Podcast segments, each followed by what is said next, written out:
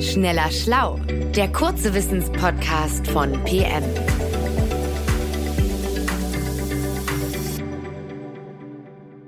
Herzlich willkommen zu einer neuen Folge. Mein Name ist Rainer Harf und ich spreche heute mit meinem Kollegen Sebastian Witte. Hallo Sebastian. Hallo Rainer. Sebastian, du hast dich für die neue Ausgabe unseres Magazins GeoWissen ausführlich mit einem Phänomen auseinandergesetzt, und zwar der Stille. Und ich habe dein Stück gelesen und ähm, habe eben den Eindruck, dass Stille ein relativ zwiespältiger Zustand zu sein scheint. Also einerseits sehnen sich ja total viele von uns nach mehr Ruhe und andererseits ist es für viele überhaupt nicht einfach mit ich sage jetzt mal, echter, absoluter Stille umzugehen. Ist das richtig, wie ich dein, dein Stück gelesen habe? Ja, absolut. Also man muss sagen, dass Stille uns eben nicht nur so als das Erhoffte, das Vermisste begegnet, sondern sie ist für viele zugleich das Gefürchtete, das schwer Aushaltbare. Ja, und fast scheint es, als suchten wir die Stille, nur um uns dann vor ihr zu ängstigen. Und das erleben viele übrigens schon ganz äh, im Kleinen. Ja, also denken wir an so eine Gesprächspause, die mal ein bisschen zu lang gerät, empfinden sehr viele als unangenehm. Ja, oder so ein ganzer leerer Tag ist dann schon eine echte Herausforderung. Und viele wollen sich ja dem hektischen Alltag entziehen, doch wenn es dann tatsächlich mal richtig still ist, dann fühlen sich nicht wenige eher gelangweilt als beschenkt. Also Stille ist tatsächlich eine durch und durch ambivalente Erfahrung. Hm. Wenn du von so einem leeren Tag sprichst, dann, ja, in meiner Vorstellung kann der ja trotzdem äh, voller lauter Geräusche sein, also eigentlich überhaupt nicht still. Also was genau meinst du denn dann mit Stille? Naja, also ähm, Stille in einem weiter gefassten Sinne, die, die kann dann schon beides bedeuten. Also einmal klar die bloße Abwesenheit akustischer Reize, ähm, die für Ungeübte regelrecht qualvoll sein kann aber auch so ein Zustand, in dem wir quasi auf uns selbst zurückgeworfen sind, in dem schlichtweg einmal nichts geschieht. Ein leiser, ein stiller Moment, der arm an Erlebnissen und Eindrücken ist. Und ja, auch damit sind viele Menschen inzwischen geradezu überfordert. Ja, ich überlege gerade, wie das so bei mir ist. Wenn das zu lange andauert, dann würde ich wahrscheinlich auch unruhig werden, also wie du das eben schilderst. Äh, warum ist denn das eigentlich so?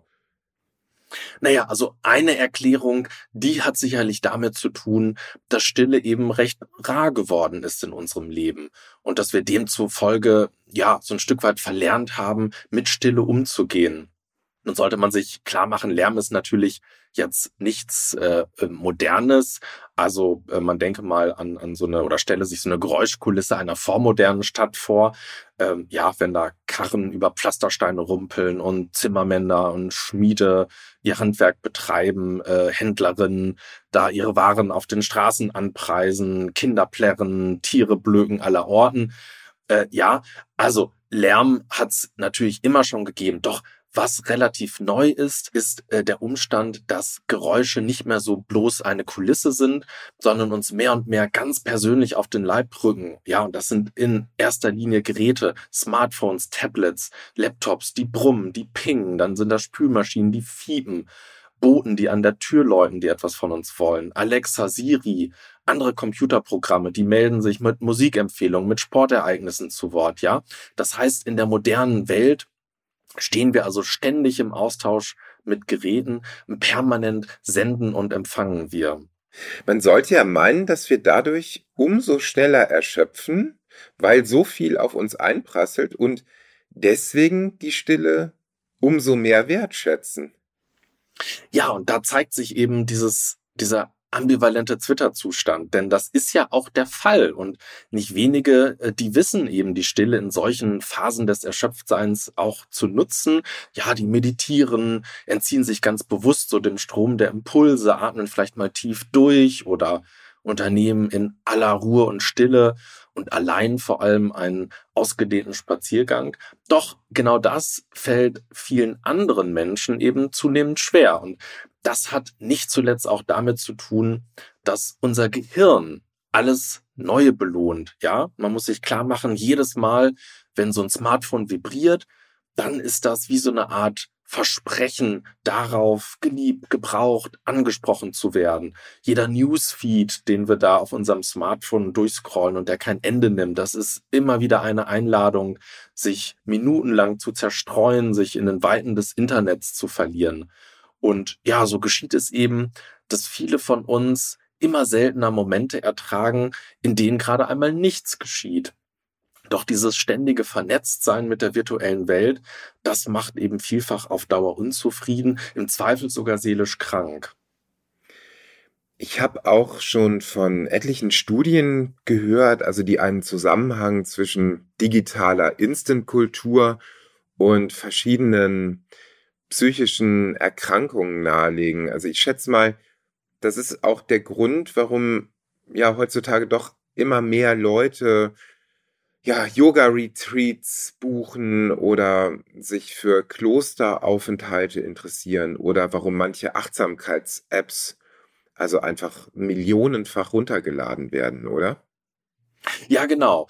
Ähm, Problem ist nur auch dann, dass äh, wenn es tatsächlich leise wird, ob nun gezwungenermaßen oder eben freiwillig im Rahmen so eines Retreats, da bemerken dann viele erst, äh, wie auch sie mit diesem plötzlichen Allein- und Stillsein dann überfordert sind. Ja, und dann passiert es eben schnell, dass sich anstelle tiefer Entspannung äh, ja typischerweise Langeweile breit macht, weil eben diese Erlebnisarmut nicht zu so einer modernen Welt zu passen scheint, in der wir dann also ständig lieber etwas Neues tun, als einfach mal innezuhalten und ein paar Mal tief durchzuatmen. Ja, und hinzu kommt, dass gerade wenn es still ist, ähm, es in unseren Köpfen erstmal sehr laut werden kann. Denn ausgerechnet dann äh, drängen bevorzugt Ängste, Sorgen, Fragen ins Bewusstsein, die sonst im hektischen Alltag nicht so viel Aufmerksamkeit bekommen. Ja, und diesen Gedanken- und Gefühlsstrom auszuhalten in der Stille, das ist eben für viele nicht sehr einfach. Könnte man das denn vielleicht so ausdrücken, dass manche eine Art Furcht davor haben, sich in der Stille selbst zu begegnen, denn nichts anderes ist es ja, wenn äh, man einen Gedanken- und Gefühlsstrom aushalten muss. Ja, das beschreibt es sehr präzise. Ähm, ich äh, war da sehr erstaunt von einem Experiment, äh, das Forschende der Universität Virginia durchgeführt haben. Die baten etliche Menschen, nichts weiter zu tun, als für ein paar Minuten allein in einem stillen Raum zu verweilen und so den eigenen Gedanken nachzuhängen. Also ohne Buch, ohne Radio, ohne Smartphone. Und die Mehrzahl der Teilnehmenden, die empfand dieses Experiment als überaus belastend. Ja, mehr noch, es gab dann so einen erneuten Durchlauf und da entschied sich etwa ein Viertel der weiblichen und sogar zwei Drittel der männlichen Versuchsteilnehmer, sich lieber einen elektrischen Schlag, also Schmerzen zuzufügen, körperliche Schmerzen, als nochmal 15 Minuten dort nur sich selbst ausgesetzt zu sein. Also das ist schon ein bisschen heftig. Elektrische Schläge gegen die Langeweile. Also Stille scheint tatsächlich was ziemlich Bedrohliches geworden zu sein. Also wenn man dieser Studie folgt. Ähm, was kann man denn äh, tun, um sich mit dem Stillsein wieder ein bisschen mehr anzufreunden? Nun, also zunächst muss man halt verstehen, dass es so eine gewisse Passivität erfordert, sich der Stille hinzugeben, sich ihr zu überlassen. Ja, aber also passiv zu sein, das ist eben für viele ein eher ungeliebter Zustand. Aber äh, wenn man sich ihm öffnet, dann, dann kann es eben gelingen, dieses Stille bei sich sein und vielleicht auch all die unangenehmen Gefühle und Gedanken, die dann in dem Moment womöglich erstmal auftauchen, so wertfrei und, und mit einer gewissen Neugier zu betrachten, so sehr das am Anfang auch belasten mag. Denn genau das bietet eben auch eine Chance zu erkennen, ja, was für ein Selbst da gerade akut von Bedeutung ist. Vielleicht so welche unbequemen Themen in einem sehr lärmigen Alltag zu wenig Gehör finden. Und gemeint ist damit eben so eine Form der Stille, ja, in der die Stimmen des Unbewussten frei aufsteigen können und in der sich dann äh, eben gewissermaßen auch neue Räume im Denken auftun können.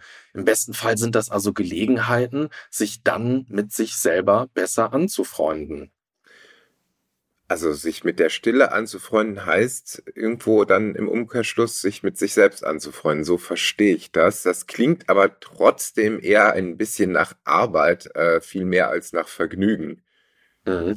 Naja, also äh, diese Art von Stille, in, in der wir da tief in uns hineinhorchen, äh, das so erträglich zu gestalten, erträglich zu machen, das kann tatsächlich Zeit in Anspruch nehmen und ja, äh, Arbeit bedeuten. Und ja, Ungeduld und Ungeübtheit lassen einen da bisweilen zu schnell, zu früh wieder aufgeben.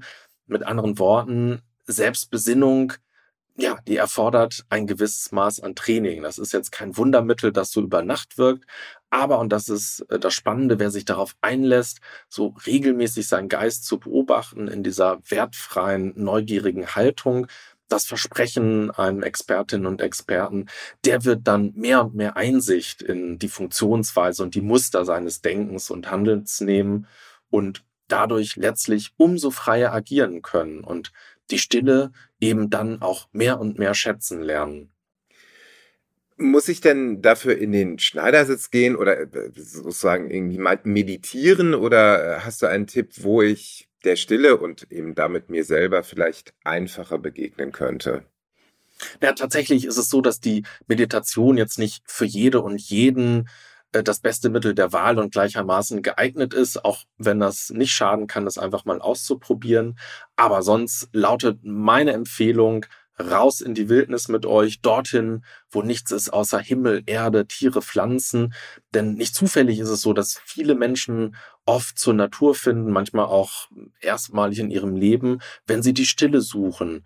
Ja, dann streift man durch Wälder, steigt auf Gipfel, richtet seinen Blick zum Horizont und in diesen weiten Landschaften ja, da fühlt sich das Alleinsein und die Stille eben nicht wie eine Zumutung an, äh, die einem vielleicht im Schneidersitz äh, erstmal so begegnet, sondern das ist eine Stille, die zum Staunen einlädt, die sich gewissermaßen lebendig anfühlt. Wenn man damit vielleicht beginnt, sich auf den Weg macht, in der Natur diese Stille zu suchen und in ihr aufzugehen, dann wird man sie, glaube ich, recht bald vermissen und immer wieder erleben wollen ohne zu fürchten, dass man irgendetwas Wichtiges auf seinem Handy verpasst.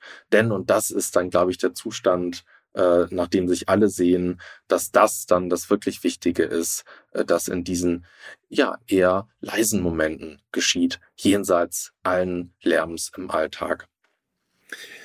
Danke, lieber Sebastian, für diese Einladung, uns mehr mit der Stille zu beschäftigen, uns, uns mehr mit ihr auseinanderzusetzen. Und euch, lieben Hörerinnen und Hörern, vielen Dank fürs Zuhören. Vielleicht schafft ihr es ja auch, etwas mehr leise Momente in euer Leben zu lassen. Uns zuzuhören, muss man dazu aber mal sagen, ist natürlich niemals falsch. In diesem Sinne, tschüss und bis zum nächsten Mal. Tschüss. Schneller Schlau, der kurze Wissenspodcast von PM.